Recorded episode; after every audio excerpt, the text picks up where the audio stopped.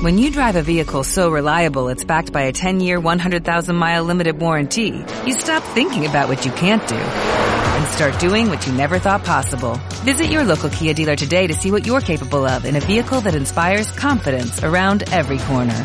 Kia, movement that inspires. Call 800-333-4KIA for details. Always drive safely. Limited inventory available. Warranties include 10-year 100,000-mile powertrain and 5-year 60,000-mile basic. Warranties are limited. See retailer for details. En Capital Intereconomía, el consultorio de bolsa.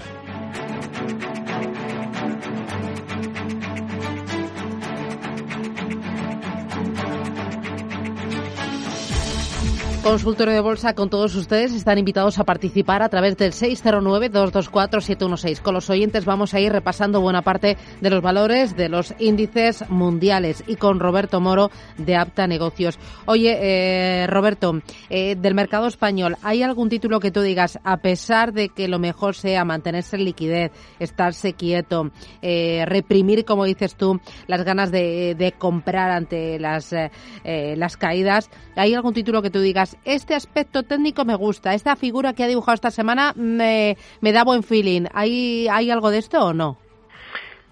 Sí, siempre, sí, bueno, siempre o casi siempre hay, ¿no? A mí no me desagrada Ferrovial, eh, Grifols, Más Móvil, Lingotes Especiales, Horizon Genomics y Solaria. Solaria. No me, desagrada, pero insisto, para el que crea que ahora mismo es bueno comprar. Ya. Por ejemplo, en Solaria, eh, ¿me puedes decir qué, qué te indica el gráfico? Te lo digo porque hay muchos oyentes que me preguntan mucho por Solaria. Pues vamos a ver, vamos a abrirlo. Eh, que hoy, hoy, precisamente, bueno, es que suele, suele suceder, hoy no está siendo receptor de, de dinero, ¿no? Está prácticamente plano, cayendo ligeramente un 0,3. A ver, lo que me indica pues que el título con respecto a lo que ha sido toda la caída, desde los máximos eh, algo por encima de 10, el título ya se ha recuperado muy por encima del 61.8 de toda esa caída. Perdón, esa zona era la zona de 8.40, 8.43. Eh, y sin ir más lejos, ayer y anteayer en máximos intradía lo tuvimos en 8.85, es decir, esa zona tan importante ya la ha recuperado. Por otro lado, parece eh, que está en, camino de, cerrar el, último de los grandes huecos, penúltimo de los últimos grandes huecos bajistas que dejó en la caída, que es la zona de 9.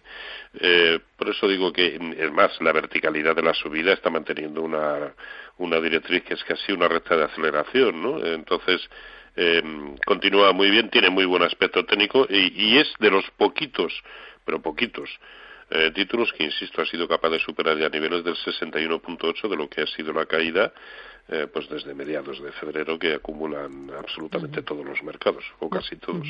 Igualmente, muchas gracias. Bueno, voy a ir con los oyentes. El primero de ellos tengo a Miguel. Buenos días, Miguel. Buenos días. Dígame, ¿de dónde me llama? Eh, sí, está de Córdoba. De Córdoba, cuénteme. Sí, mm, mm, ¿está don Roberto? Sí, le puede preguntar a Roberto porque le tengo al otro lado. Sí, sí, directamente. Es que Roberto le, soy un fan de él y, y llevo cogido hace muchísimo tiempo y me gustaría hablar con él. Mm. bueno, pues si hace la pregunta, pues, mm, fenomenal. Fui el que le felicité precisamente por, por lo de la crisis, si lo recordará.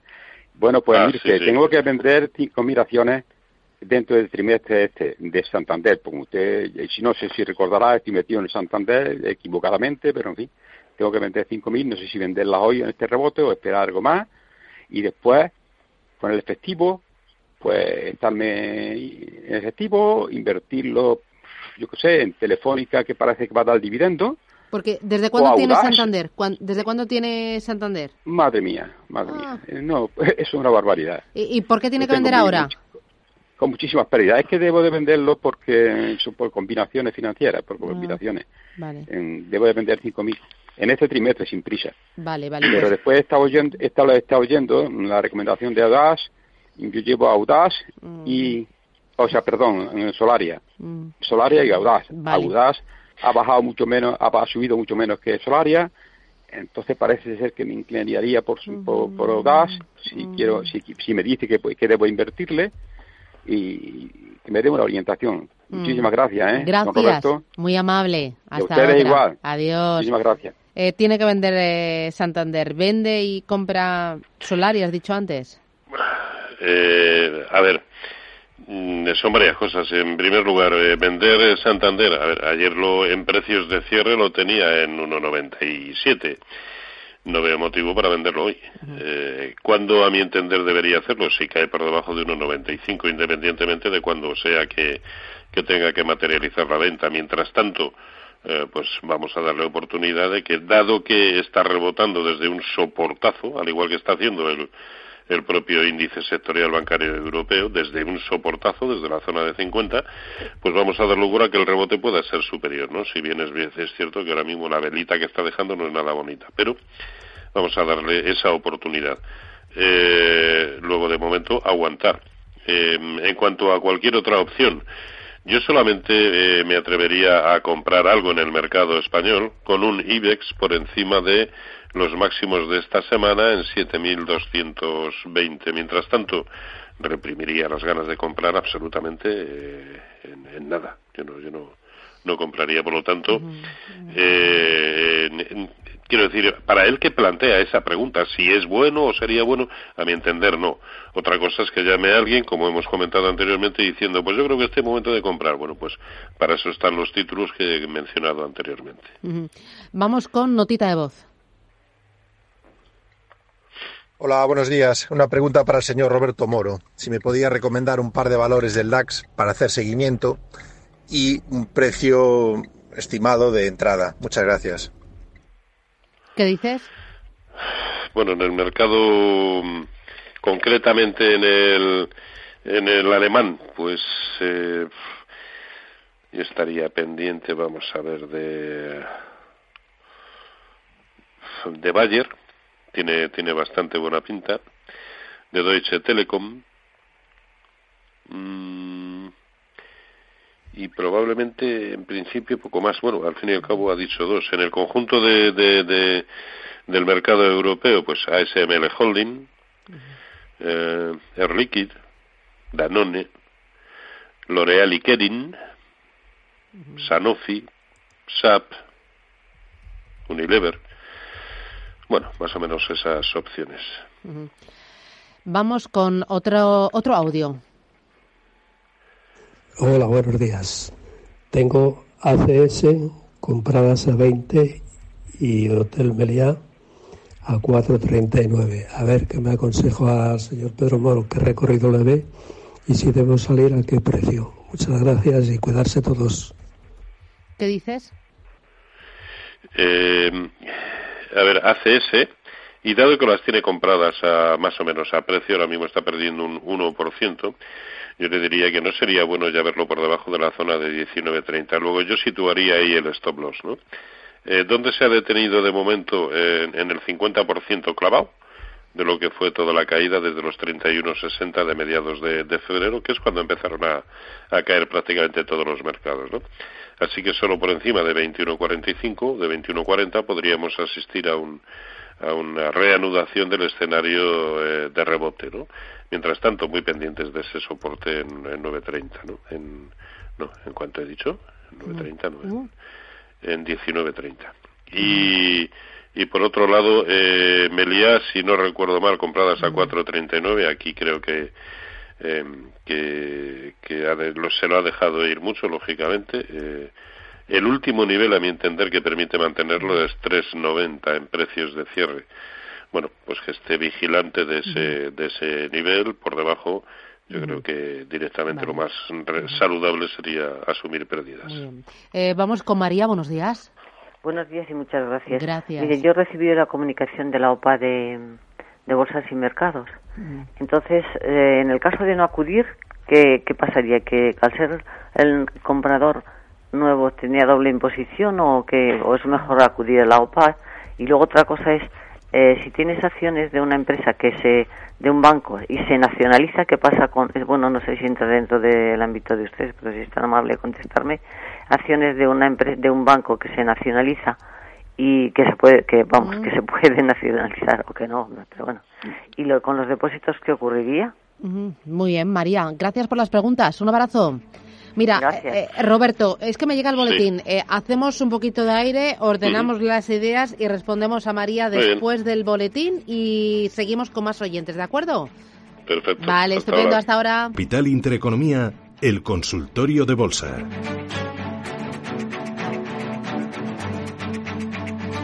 Con Roberto Moro y con todos ustedes, eh, 915331851. Hasta las diez y media vamos a seguir con este espacio de consultas para resolver sus dudas sobre los valores que tienen en cartera o aquellos que están vigilando, que tienen en el radar y que todavía no saben si comprar o no comprar.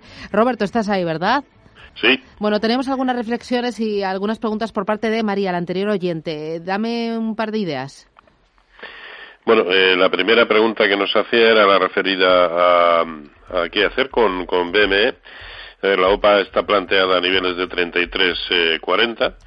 Eh, hay pocas eh, expectativas en contra de lo que sucedía con anterioridad, meses atrás, de que vaya a haber una contra-OPA. parece que la única por parte de la cual podría suceder es Euronext, cuando anteriormente había otras, insisto. pero es una idea que parece cada vez más peregrina y, yo, desde luego, he dado que lo, que se plantea es eh, qué hacer, yo, yo vendería. Eh, no creo que haya demasiado a rascar en el, en el momento actual, ¿no? Eh, pensar en una, mejora. Y por otro lado, eh, caso de permanecer y no acudir a la OPA, que era otra opción que, que, que se planteaba nuestra amiga, bueno, es que se puede abrir un sinfín de, de, posibilidades después, en función de cuál sea el nivel de aceptación de la de, de, la OPA, ¿no? Por parte de los inversores, con lo cual yo no me quedaría al albur de lo que eso sucediera. Y si vendemos ahora, ¿qué perdemos? Eh, yo creo que absolutamente nada, ¿no? Estamos prácticamente en precio. Yo vendería. Mm. y en eh, cuanto a la otra pregunta, la nacionalización mm.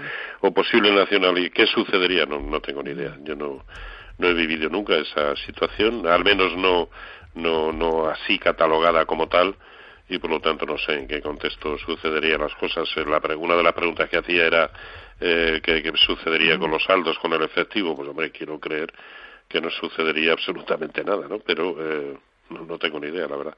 Lo mejor es que pregunte a otro más espabilado. Luis de Madrid, buenos días. Hola, buenos días. Hombre, Luis, ¿qué tal? ¿Cómo le va? Muy bien, y a ti bien, ¿no? Sí, yo bien, la verdad, eh, un poco ya saturada de tanto coronavirus y de estar encerrada. echo de menos ahí mi, mi espacio de libertad. Eh. Sí, sí, sí, sí. Mm, pero bueno, ya nos tomaremos la revancha. Espero, esperemos que sí. Sí, que pronto, ya verá, ya verá. Pues nada, vamos a ver si el señor Moro me puede echar una ayudita, porque quería entrar en, en Iberdrola, a ver qué le, qué le, parece, qué le parece a él. Mm. ¿Qué te parece, Roberto? Bueno, pues, a ver, está haciendo un, un lateral bastante curioso, ¿no? Concretamente desde mediados de, marzo aproximadamente, pues moviéndose en precios de cierre entre 8,70 y 9,25, que para lo que es eh, la situación que estamos viviendo no es un rango demasiado amplio, ¿no?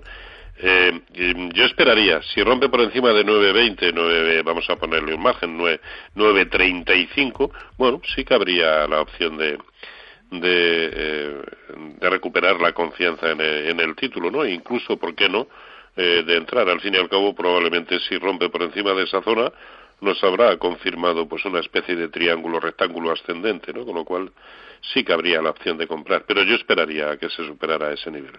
Mm, vale, vamos con notita de voz. Eh, buenos días, señor Moro. Mire, eh, ¿Qué le parece inmobiliaria colonial? Tengo unas poquitas ganancias, pero le veo que cada vez está más castigada. ¿Me podría indicar? La tengo desde hace bastante tiempo. Y luego indíqueme si es eh, eh, eh, acertado entrar en Repsol o ArcelorMittal, o me diga usted un, un valor que le parezca adecuado, si es así. Muchas gracias y cuídense. Buenos días, Ana María. ¿Qué dice Roberto? Bueno, a ver, eh, eh, dado que lo tiene en ligeras ganancias, eh, nos dice Inmobiliaria Colonial, a ver, aquí el stop que pide el gráfico y que además es un nivel que ha aguantado hasta en tres ocasiones es 8. En precios de cierre, 8. Luego ese es el nivel al que yo supeditaría la permanencia en, en este título. Mientras tanto, y dado que ahora mismo nos seguimos encontrando supuestamente en fase rebote, pues vamos a darle la oportunidad de que pueda continuar con ese movimiento, ¿no? Así que mm. Stop de esa posición en, en, en 8. En cuanto a alguna otra alternativa, en Repsol o ArcelorMittal no son dos de los títulos que a mí más me gustan en, en este momento. Bueno, ya digo, no, no me gusta prácticamente ninguno, ¿no? Pero quien crea que, que, estamos en un escenario, incluso, ¿por qué no? Eh, ya mm, sin más alcista eh, y, por lo tanto quiera comprar, bueno, pues cualquiera de los títulos que, que he mencionado anteriormente, ¿no? Que serían Ferrovial, Grifols, Más Móvil, eh, lingotes especiales, Horizon Genomics o Solaria. Mm, de los de los dos que he mencionado, ninguno. Mm. Eh, oye, Roberto, eh, me interesa, eh, tú ahora, tu forma de trabajar es distinta por este aumento de la volatilidad, por este aumento de la incertidumbre que hace cuatro semanas.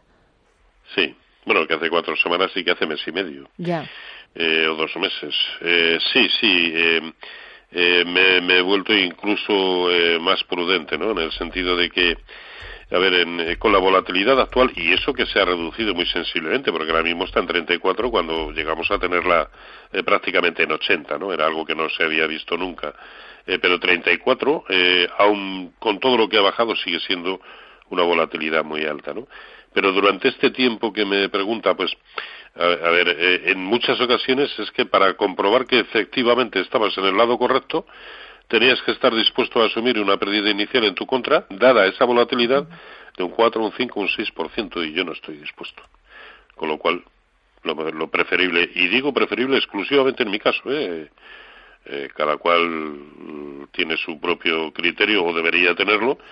eh, quien, eh, quien quiera actuar de, otra manera o esté dispuesto a asumir esos stops, perfecto, que, que opere. Yo prefiero estar tranquilamente y a la espera de que efectivamente vea claro cuál es el lado de mercado, aunque eso creo, eh, con vocación de medio y largo plazo, creo tenerlo, eh, y por mucho que ese no es mi horizonte de inversión, pero también espero para tomar posiciones a que la volatilidad se reduzca aún más de lo que ya lo ha hecho. Em, eh, voy a ir con más oyentes, pero antes, Ana Rivero. Ana, ¿qué tal? Muy buenos días.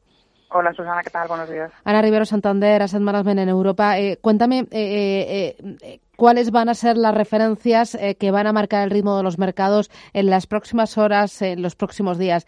Entiendo que, corrígeme si me equivoco, los datos macro pasan a un lado y en un primer plano está todo el tema relacionado con la evolución de la pandemia y también la vuelta a la normalidad de algunos gobiernos, lo que se viene anunciando.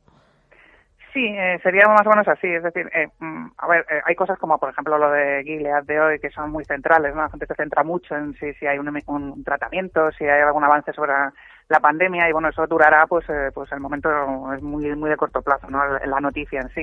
Eh, pero sí que vamos a seguir viendo eh, pues, cómo evoluciona la pandemia, sobre todo después de la relajación de los, eh, de los confinamientos. ¿no? Y eso el lunes, por ejemplo, en Alemania empieza a abrir comercio minorista. Pues habrá que ver cómo evoluciona la pandemia en función de esas aperturas de pequeños comercios minoristas y, y si eso puede ser un patrón para el resto sobre todo de Europa, ¿no? que es donde se espera que se empiecen a abrir eh, pues eh, antes, eh, a relajar, mejor dicho, los, confinamientos. Y eso, desde luego, está um, en la preocupación de, todo el mundo, inversor o no inversor. ¿no?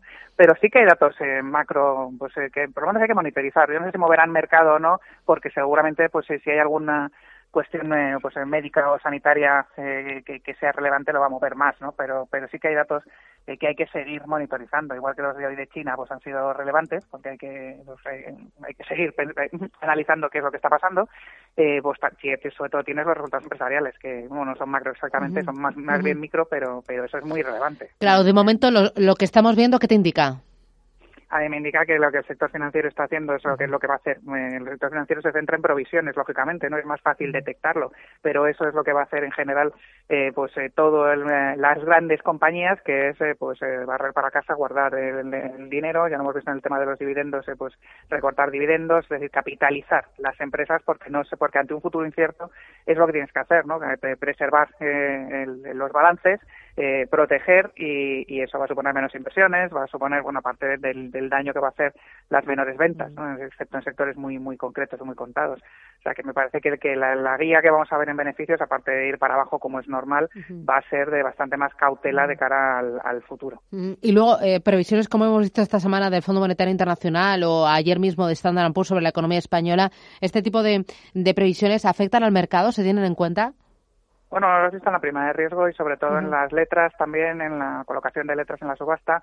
Eh, la prima de riesgo se ha ido por dos motivos, ¿no? Primero porque Alemania está otra vez eh, eh, siendo comprados los bonos como activo refugio y eso afecta a la prima de riesgo, pero también pues porque, para empezar, ayer ayer se anunció que probablemente no se presentan presupuestos este año tampoco, ya serían varios años sin presupuestos presentados y, hombre, tienes que pagar toda la deuda que vas a incrementar y tienes que decir de dónde vas a sacar pues el gasto público, cómo lo vas a financiar que obviamente todavía no lo sabemos. Eso, pues hasta que se vaya poniendo encima de la mesa un plan, eh, sí que es lógico que las primas de riesgo aumenten. Tampoco es disparatado, porque tener una prima de riesgo en 120, 125 puntos básicos no es ningún problema de solvencia ni ningún problema eh, grave para los mercados, pero sí que, eh, pues sobre todo en la parte de renta fija se está viendo más que en la parte de renta variable. Ya. en este escenario, ¿cómo estáis viendo el comportamiento del, del ahorrador, del cliente final? A mí me da la sensación de que no hay tanto pánico como en 2008, que eh, eh, el que está perdiendo en bolsa ya tenía asumido que su inversión era de riesgo eh, y el que quizás lo está pasando peor es el de renta fija, que no esperaba una caída tan, tan importante para un activo como es la renta fija.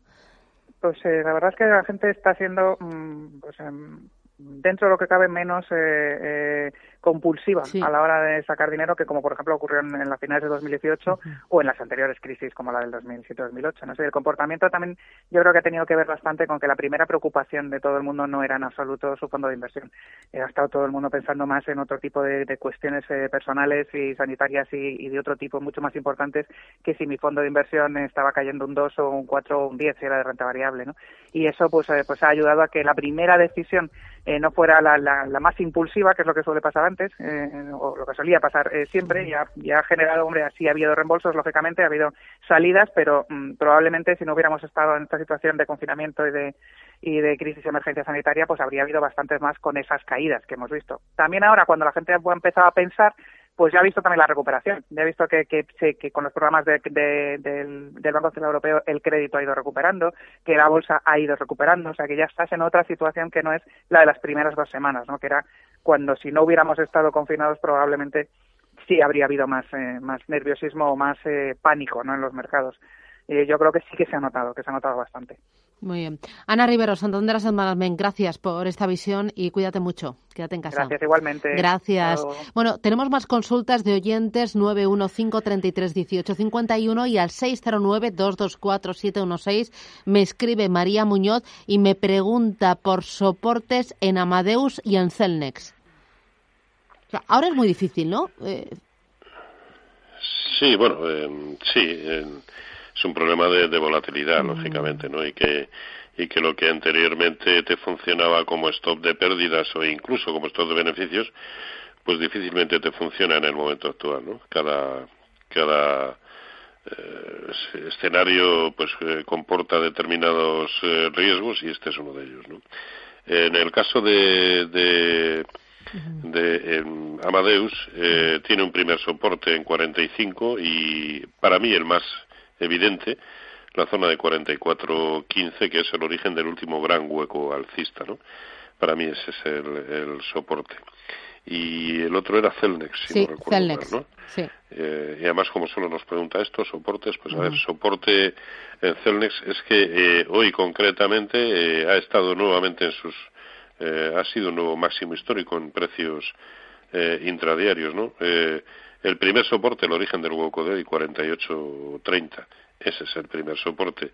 Siguiente, el otro, el, siguiente el hueco 46.75. eh, vamos con Agustín. Buenos días, Agustín.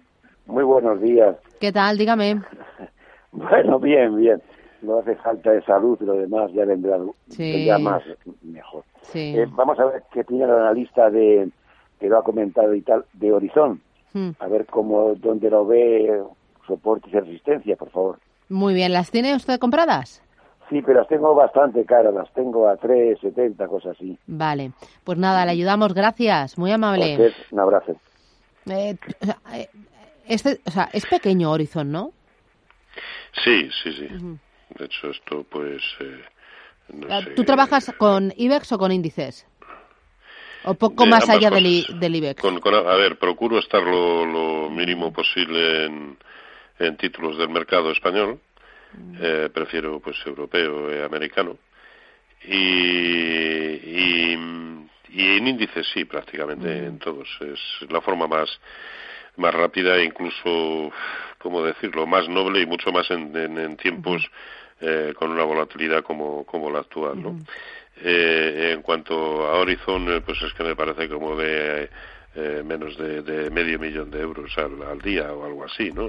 Me parece pues lógicamente pues pues lo que es un, chicharro no eh, pero por qué me, me parecía bueno primero porque en la jornada de ayer ya se situó eh, ligerísimamente pero se situó por encima de la media móvil de 200 sesiones eh, escenario o, situación que está confirmando hoy y porque ya también está muy por encima del 61.8 de toda la caída incluso desde mediados de enero que fue cuando comenzó a caer este título no lo cual me hace pensar que solamente eh, tiene como objetivo resistencias horizontales. La primera en 3.15, eh, siguiente en 3.30 y la tremenda que mantiene en el origen de la caída a mediados de, enero en 3.50, ¿no? Pero no sé si va a llegar a esos niveles, pero hoy por hoy el aspecto técnico es muy, muy, muy alcista, ¿no? Así que sí, por eso lo, lo incluía como uno de los títulos que puede continuar haciéndolo bien. Mm. Conchita, ¿qué tal? Buenos días. Buenos días, pues me deseo preguntar por Enagas. Si le parece al analista que es momento todavía de entrar, porque veo que ha subido mucho, pero está fuerte. Y por favor que me diga también soportes y resistencias y todo lo que se le ocurra. Mm, gracias, muy amable. Adiós. Bueno, en Enagas eh, yo creo que solo eh, merece la pena entrar con precios de cierre por encima de 20.50. De ser así, si eso sucede, un stop loss no superior al 4%. Y, y en principio poco más. En el, en el, momento actual no, creo que hay que, que al igual que el IBEX, que tiene que superar eh, para pensar que puede seguir rebotando, tiene que superar los máximos del martes, es decir, por encima de 7.200, es lo mismo que planteamos para, para Enagas, que, que sea capaz de, de, irse por encima de los máximos, también del martes, precisamente en 2050. Eh, tenemos un par de consultas más, Rubén, a través del correo y a través del WhatsApp. Dime. Pues venga, farmacéutica, nos pregunta un oyente un valor del sector farma europeo para dividendo y también pregunta por uno en concreto, GSK, GlaxoSmithKline. Bueno, en el caso de, la farmacéutica europea ya he comentado, a mí la que más me gustaba en el momento actual era, era, era Bayer. Eh, mucho más si es capaz de superar la zona de 60 yo creo que para quienes no estén dentro ya, ese es el nivel a vigilar, si es capaz de superar la zona de, de, 60. Y, y en el caso de, a ver si me da tiempo a buscarla, Glaxo. A ver, aquí la tenemos. A ver, ¿la pues, tienes? Eh, no. Sí. Mm. Pues eh, Glaxo, eh, muy, muy buen aspecto. Hoy está tratando de superar una tremenda resistencia que, que tiene en 1670. Eh, de hecho, en máximos intradiarios ya lo creo que lo ha hecho. Eh, lo que pasa es que, bueno, habrá que ver cómo cierra, ¿no? Porque la vela que está dejando ahora mismo es una vela negra muy aparente, por mucho que lo haga eh, y que siga manteniendo un, un hueco, ¿no? Si se toman posiciones, yo creo que la zona a vigilar como soporte es el origen del hueco de hoy, 1645, que por otro lado es la media móvil de 200 sesiones. Mm. Eh, más consulta, Rubén. Pues venga, por ejemplo, soportes y resistencias para entrar en Bank Inter y Acciona y para salir Liberbank y BVA, si quiere venderlas. Bank Inter, a ver, eh, el primer nivel para entrar es por encima de 370, a mi entender fueron los, los máximos eh, anteriores y, caso de que eso sea así, pues un stop loss no superior al 4%. El otro era Acciona, ¿puede ser? Eh, sí, para entrar Bankinter y Acciona. Para entrar, Acciona, bueno, lo veo, lo veo más problemático, ¿no? Pero el primer nivel también que permite pensar en entrar es 100 y sé que queda muy alejado del nivel actual, pero es el máximo relativo anterior. Ese 7.200 de IBEX, pues para eh, Acciona es la zona de, de, 100, ¿no? Mientras tanto reprimiría las ganas de, comprar. Y para y para salir para salir Liberbank y BBV. Liberbank BBV para salir como, creo que me, parece que nos queda poco tiempo por no andar buscándolos. me encanta cómo, cómo se ajusta. claro, yo lo supeditaría a un IBEX siempre por encima de 6.700. Si ve que cae por debajo de 6.700, me parece que sería el momento de salirse prácticamente de todo. Ya. O al menos de o al menos de cubrirlo. Claro, el, problema es ahora saber si se puede cubrir o no y cómo. Bueno, eh, Roberto, me encanta que te acoples a los tiempos, que estés tú también pendiente del reloj, porque eso nos facilita mucho las cosas. Es que, Si, no, sería muy sería muy obtuso después de tantos años. ¿eh? bueno, bueno, eh, bueno, no me tires de la lengua. Oye, que mil gracias, que mil gracias, que un placer.